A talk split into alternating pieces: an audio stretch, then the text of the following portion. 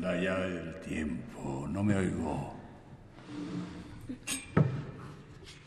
La llave del tiempo. ¿Qué capítulo es? ¿Te acuerdas? 14, ¿no? 13. 14. 14. 14, sí. Ah, 13, 14.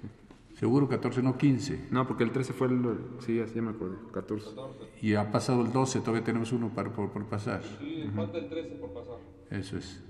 La semana, esta, la semana, esta semana pasa. La llave del tiempo. Drácula. Capítulo 14. Participan Lilia Rodríguez, Lilia Rebeca Rodríguez, Homero Basanlonge, Lilia Ramírez. Lilia Ramírez, Atala Sarmiento, Homero Basanlonge, Armando Wilcox, eh, Carlos Montaño, Manuel Díaz Fastegui. Estamos en la caverna número 2 del Castillo Siniestro de Radio Universidad. El Consejo Nacional para la Cultura y las Artes y Radio Universidad presentan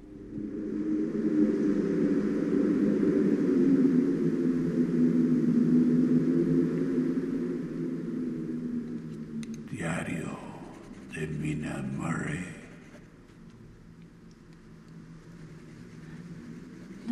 Noticias de Jonathan. Estoy muy preocupada. ¿Qué pasará? Algo debe sucederle, Dios mío. Ninguna noticia. Ya son demasiados días. Además, Lucy. Lucy, tan inquieta. Todas las noches. Y la llegada de ese barco fantasma. Santo Dios, ayúdanos.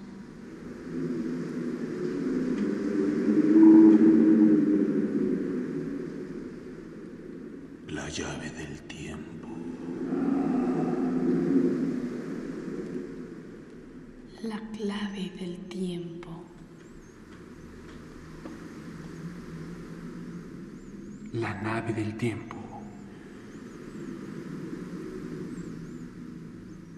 El ave del tiempo.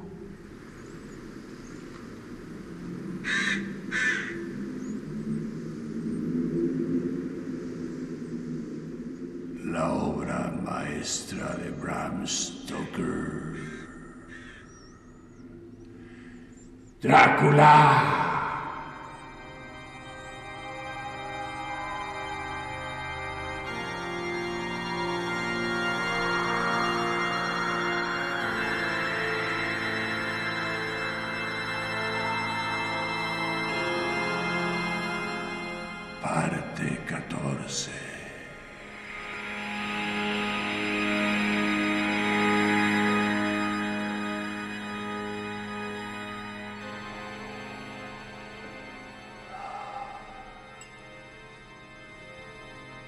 ...10 de agosto. El funeral del pobre capitán hoy ha sido de lo más conmovedor. Al parecer han tomado parte todos los botes del puerto. Luego, el ataúd ha sido llevado a hombros por capitanes, desde el espigón del Tate Hill al cementerio. Lucy se vino conmigo y fuimos enseguida a nuestro viejo banco, mientras el cortejo de embarcaciones remontaba el río hasta el viaducto y regresaba otra vez. Gozamos de una perspectiva preciosa y vimos la procesión durante todo el trayecto. El pobre hombre ha sido enterrado cerca de nuestro banco, de forma que nosotras estábamos allí cuando llegó el momento y lo vimos todo. La pobre Lucy parecía muy conmovida. Estuvo todo el rato muy nerviosa y desasosegada. No puedo menos que pensar que los sueños le están afectando. Se muestra muy extraña en una cosa. No quiere admitir que su desasosiego tenga ninguna causa, o si la tiene, que la desconoce. Puede que contribuya también la noticia de que el pobre señor Swales ha sido encontrado muerto esta mañana en nuestro banco, con el cuello roto. Evidentemente, como dice el médico, debió de caerse del banco al recibir algún susto, pues su rostro reflejaba una expresión de horror estremecedora, según dicen los que le vieron. Pobre viejo. Quizá vio llegar a la muerte con sus ojos moribundos.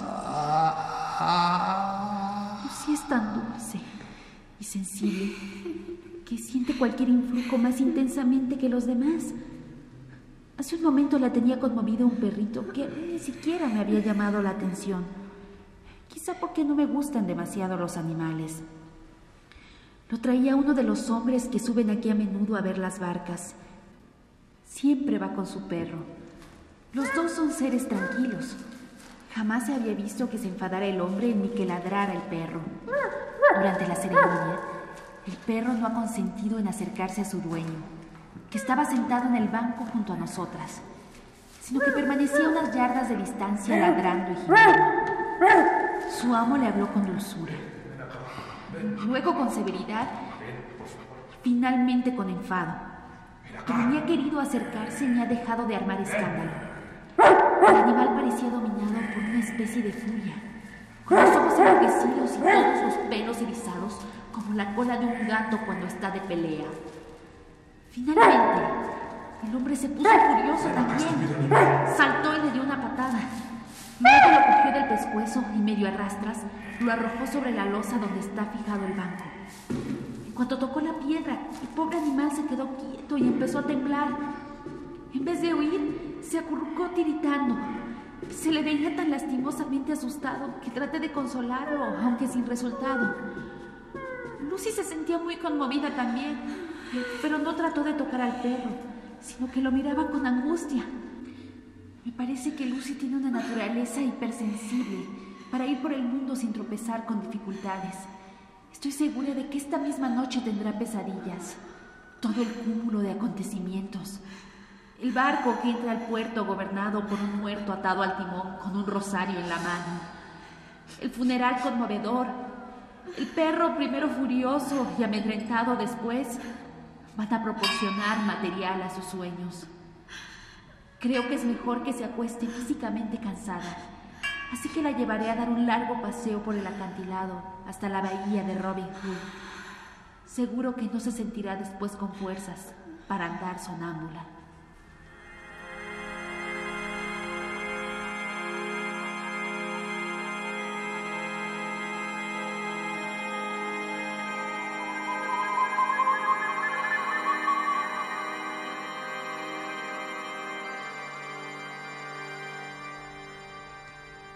Oh, qué cansada estoy. Si no fuera porque he convertido mi diario en una obligación, no lo abriría esta noche. Hemos dado un paseo delicioso. Al poco rato Lucy se puso de buen humor, debido, creo, a unas vacas encantadoras que se acercaron a olisquear en un prado que hay próximo al faro. Nos dieron un buen susto. Hicieron que nos olvidáramos de todo salvo naturalmente del miedo personal, como si borráramos todo lo anterior para escribir este nuevo miedo. Tomamos un estupendo té fuerte en la bahía de Robin Hood, en una deliciosa posada, pequeña y antigua, con un mirador justo encima de las rocas cubiertas de algas de la costa. Creo que habríamos escandalizado a la mujer nueva con nuestro apetito. Los hombres son más tolerantes, gracias a Dios. Luego regresamos a casa parándonos unas cuantas veces, más bien muchas, a descansar, con el corazón encogido por el miedo constante a los toros salvajes. Lucy estaba verdaderamente cansada y veníamos con la idea de irnos a dormir enseguida. Pero ha llegado el joven cura y la señora Weston Rath le ha pedido que se quedara a cenar. Lucy y yo hemos hecho verdaderos esfuerzos para que no se nos cerraran los ojos, por mi parte reconozco que la lucha ha sido tremenda y soy heroica. Creo que algún día los obispos deberán de ponerse de acuerdo para formar una nueva clase de curas que no se queden a cenar, por mucho que se les insista, y que se den cuenta de cuando las jóvenes están cansadas. Lucy duerme y respira regularmente. Tiene las mejillas más color que de costumbre y está muy bonita. Si el señor Holmwood se enamoró de ella viéndola solo en el salón, me pregunto qué diría si la viese ahora. Algunas de las escritoras pertenecientes al movimiento de la mujer nueva lanzarán un día la idea de que los hombres y las mujeres deberían ponerse de acuerdo para verse dormidos antes de pedirse o de aceptarse.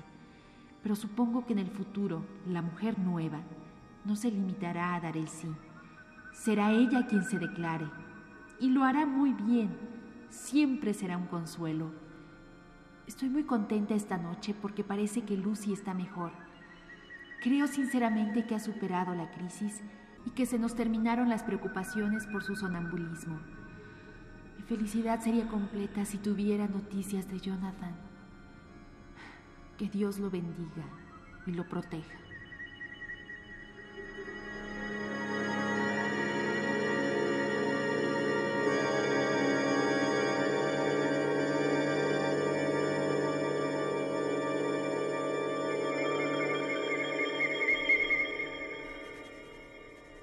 Once de agosto, 3 de la madrugada. Otra vez vuelvo a mi diario. Estoy desvelada, así que me pongo a escribir. Me siento demasiado nerviosa para conciliar el sueño. Hemos tenido una aventura, una experiencia angustiosa. Me quedé dormida en cuanto cerré el diario. De repente, me desperté completamente y me incorporé con una sensación horrible de temor y una impresión de vacío a mi alrededor. La habitación estaba a oscuras, de modo que no podía ver la cama de Lucy. Me acerqué sigilosamente y palpé su lecho. Estaba vacío. Encendí una cerilla y vi que había desaparecido de la habitación. La puerta estaba cerrada, aunque no con llave como yo la había dejado. Temía despertar a su madre, que estos días está más delicada de lo habitual, así que me eché algo encima y me dispuse a ir en su busca. Cuando salí de la habitación, se me ocurrió que la ropa que se había puesto podía darme una pista sobre sus intenciones sonámbulas. La bata significaba que estaba en casa y el vestido que había salido. La bata y el vestido estaban en su sitio. Gracias a Dios, me dije, no puede andar muy lejos puesto que va en camisón. Corrí escaleras abajo y me asomé al cuarto de estar. No estaba allí. Luego miré en todas las demás habitaciones a las que teníamos acceso mientras el miedo me iba creciendo en el corazón. Finalmente llegué a la puerta del vestíbulo y la encontré abierta. No de par en par, pero la cerradura no tenía pasado el pestillo. La gente de la casa cierra la puerta con llave todas las noches, de modo que supuse que Lucy había salido como así era. No había tiempo para pensar en lo que podía suceder. Un miedo vago, irresistible, me oscurecía todos los detalles. Cogí un chal grande y abrigado y salí corriendo. El reloj dio la una cuando llegué a Crescent, donde no había un alma. Crucé corriendo la terraza norte, pero no vi el menor signo de la figura blanca que yo esperaba. Al llegar al borde del acantilado oeste, miré atentamente al otro lado del puerto, hacia el acantilado oeste, con la esperanza, o el temor, no sé, de ver a Lucy en nuestro banco favorito. Había una espléndida luna llena y unas nubes espesas y negras que se desplazaban rápidas, proyectando sobre el paisaje un diorama fugaz de luces y sombras. Durante unos instantes no conseguí ver nada, ya que la sombra de una nube oscurecía la iglesia de Santa María y sus alrededores. Luego pasó la nube y surgieron las ruinas de la abadía, y a medida que se desplazaba la estrecha franja de luz como el filo de una espada, se fueron haciendo visibles la iglesia y el cementerio. Fuera lo que fuese, lo que yo me esperaba, no me vi defraudada, pues allí, en nuestro banco favorito, la luz plateada de la luna reveló una figura medio reclinada, blanca como la nieve. La nube se desplazó con demasiada rapidez y su sombra la oscureció casi enseguida, pero me pareció divisar una silueta negra detrás del banco donde estaba la figura blanca. Se inclinaba sobre ella, no podía decir si se trataba de un hombre o de un animal. No esperé a cerciorarme, sino que bajé corriendo la empinada escalera hasta el espigón, crucé la pescadería y el puente, que era el único camino para llegar al acantilado este. El pueblo parecía muerto, ya que no se veía a nadie. Me alegré de que fuera así, porque no quería que viesen a la pobre Lucy en este estado. El tiempo y la distancia me parecían interminables. Me temblaban las rodillas y la respiración se me volvía más pesada mientras corría por la interminable escalinata de la abadía. Debí correr mucho. Sin embargo, parecía como si me hubieran puesto plomo en los pies. como si tuviese oxidada cada articulación del cuerpo. Cuando estaba casi arriba, pude ver el banco y la figura, ya que estaba lo bastante cerca como para distinguirla, aún en medio de las sombras. Efectivamente, había un bulto negro y largo inclinado sobre la blanca figura medio recostada. Grité asustada, ¡Lucy! ¡Lucy!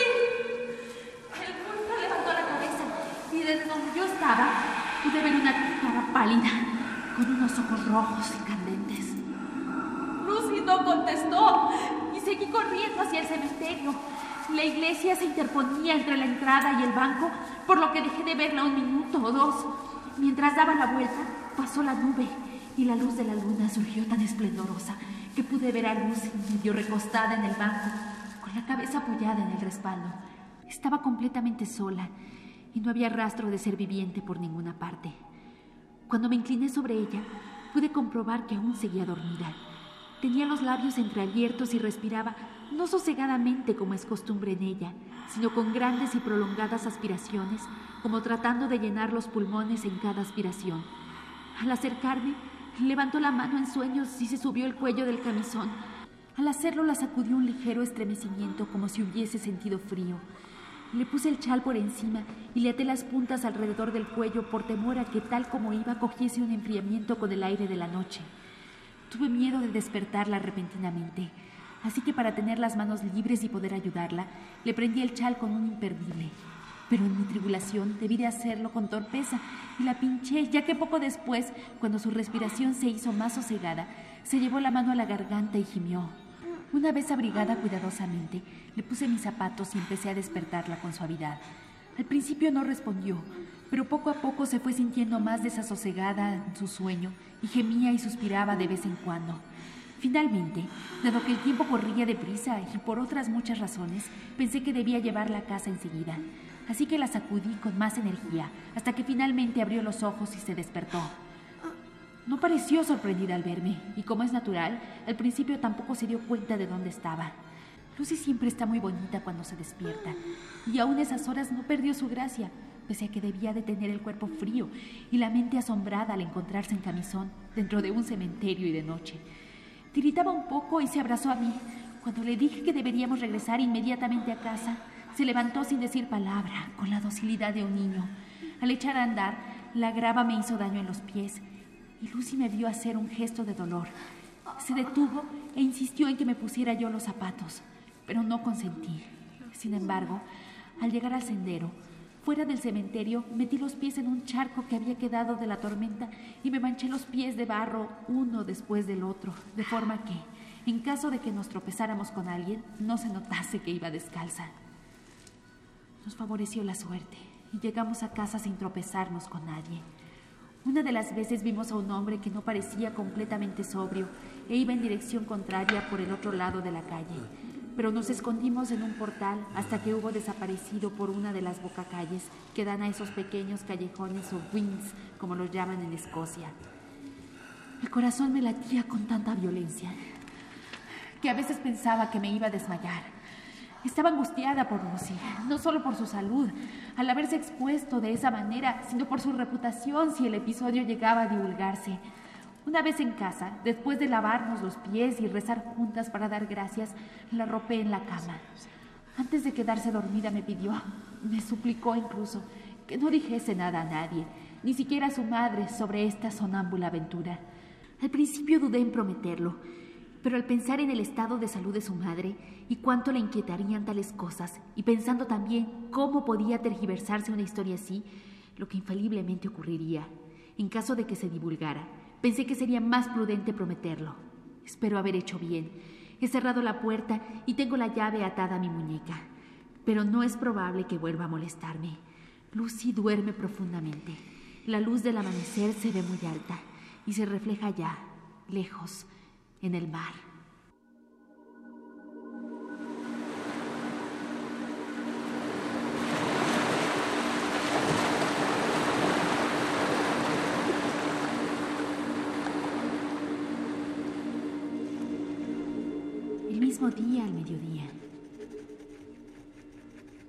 Todo va bien. Lucy ha dormido hasta que le he despertado yo. Ni siquiera había cambiado de postura. La peripecia de anoche no parece haberla afectado. Al contrario, le ha sentado bien, porque hoy tiene mejor aspecto que todas estas semanas pasadas. He sentido mucho haberla pinchado, en mi torpeza con el imprendible. Desde luego podía haber sido grave, ya que le he atravesado la piel del cuello. Debe ser una parte de piel suelta, y se la traspasé porque tiene dos puntitos rojos como dos pinchazos de alfiler, y la cinta del camisón tiene una gota de sangre. Al excusarme y mostrar mi preocupación, se ha echado a reír. Me ha acariciado y ha dicho que no ha notado nada. Afortunadamente no dejarán cicatriz porque son muy pequeños.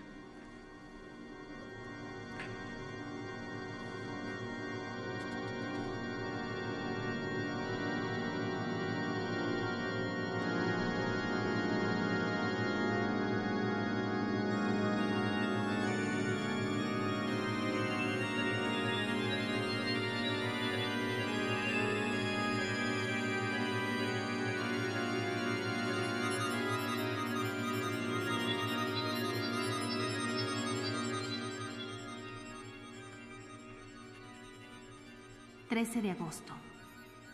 Un día tranquilo. Me acosté con la llave en la muñeca como ayer. Volví a despertarme a medianoche y me encontré a Lucy incorporada en la cama, despierta y señalando hacia la ventana. Me levanté calladamente, subí la persiana y me asomé. Había una luna brillante y el suave reflejo de su luz sobre el mar y el cielo, fundidos en un inmenso y silencioso misterio. Era inefablemente sublime. Interponiéndose entre la luna y yo, vi un murciélago enorme que iba y venía describiendo amplios círculos. Un par de veces se acercó bastante, pero al parecer se asustó al verme y se alejó por encima del puerto en dirección a la abadía. Al retirarme de la ventana descubrí que Lucy se había echado otra vez en la cama y dormía plácidamente. No volvió a moverse en toda la noche.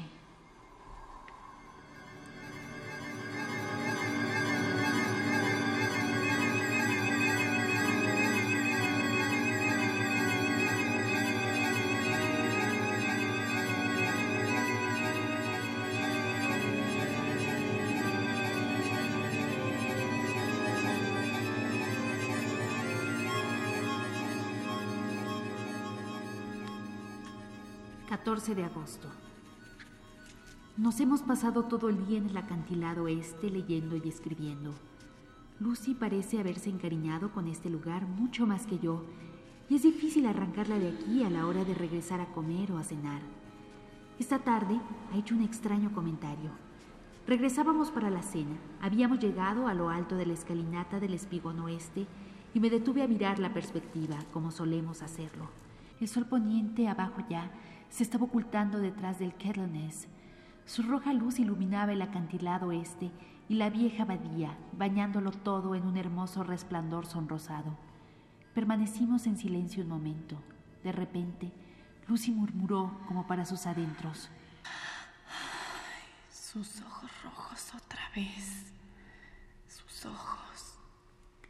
Fue un comentario tan singular, tan a propos de nada, que me sobresaltó. Me volví ligeramente a fin de observar a Lucy sin que pareciese que la miraba, y la vi sumida en un estado de semi-ensoñación, con una expresión extraña en el semblante que no acababa de explicarme, así que no dije nada, pero seguí su mirada. Pareció observar fijamente nuestro banco, donde estaba sentada una figura solitaria. Experimenté un leve sobresalto, ya que por un instante me pareció como si aquella figura desconocida tuviera unos ojos grandes como dos carbones ardientes pero al mirar por segunda vez se disipó la ilusión. El rojo resplandor del sol se reflejaba en las ventanas de la iglesia de Santa María, detrás de nuestro banco, y al ocultarse, el cambio de su reflejo produjo la impresión de que la luz se movía. Llamé la atención de Lucy sobre este efecto sorprendente y volvió en sí con un estremecimiento. Al mismo tiempo, asomó a su rostro una expresión de tristeza, quizá porque pensaba en la terrible noche en que subió allí. Nunca hemos hablado de eso, de modo que no dije nada y regresamos a casa a cenar. Lucy tenía dolor de cabeza y se fue a acostar enseguida. La vi dormida y salí sola a dar una vuelta. Anduve por los acantilados hacia poniente, embargada por una dulce melancolía pensando en Jonathan. Al regresar, había salido ya una luna radiante, tan radiante que, Aunque la parte delantera de Crescent estaba en sombras, el resto se veía perfectamente. Eché una mirada a nuestra ventana y vi la cabeza de Lucy asomada. Pensé que me estaba esperando. Saqué el pañuelo y lo agité. No me vio ni hizo movimiento alguno. En ese preciso instante surgió la luz de la luna por una esquina del edificio y su luz dio en la ventana. Allí estaba Lucy, claramente, con la cabeza apoyada en el quicio y los ojos cerrados. Estaba profundamente dormida. Junto a ella, posado en el alféizar, había un pájaro de considerable tamaño. Temí que pudiera resfriarse y subí corriendo, pero al entrar en la habitación la sorprendí regresando a la cama, dormida y respirando agitadamente. Tenía la mano alrededor de la garganta, como protegiéndose del frío. No la desperté, la arropé en la cama y la abrigué. He tomado la precaución de cerrar la puerta con llave y de pasar la falleba de la ventana. Está muy bonita cuando duerme, pero parece más pálida que de costumbre y tiene bajo los ojos un rasgo macilento e hinchado que no me gusta. Me temo que está preocupada por algo. Quisiera saber qué es.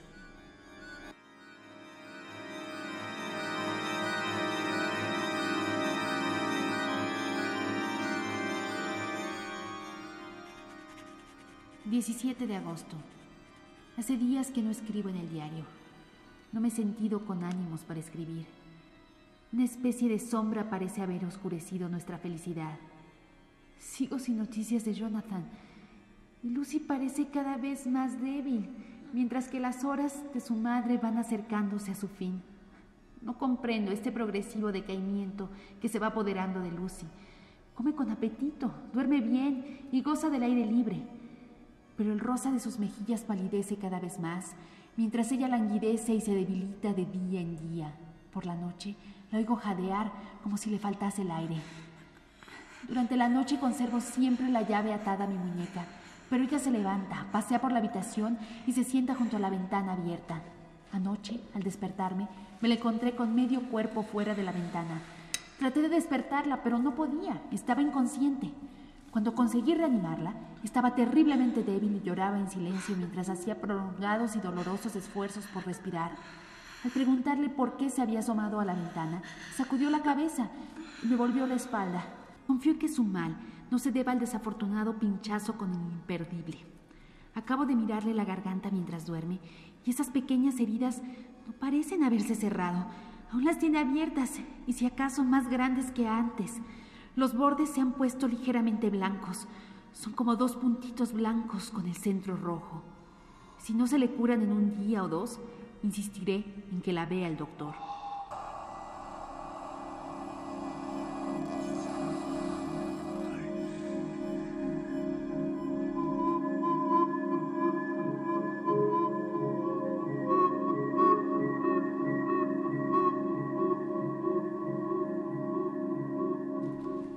Consejo Nacional para la Cultura y las Artes y Radio Universidad presentaron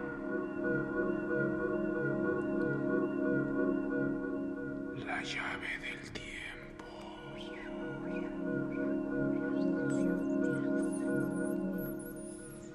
La clave del tiempo.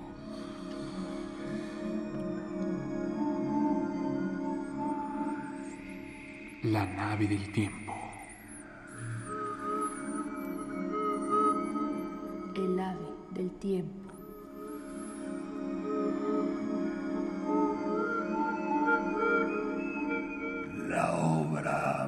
Maestra de Bram Stoker. Traducción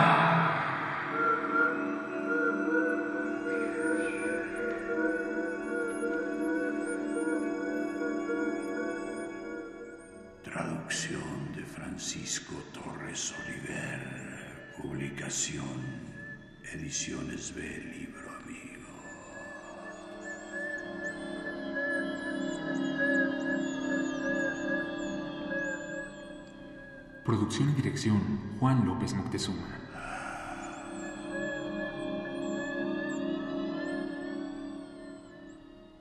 Como Mina, Lilia Rebeca Rodríguez.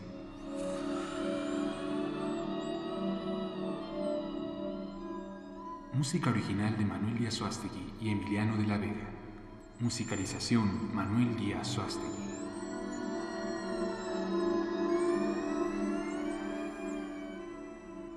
Realización técnica Carlos Montaño.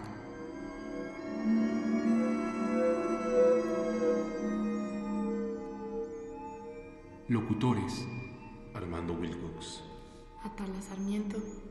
Lilia Ramírez. y Homero Bazán Longe.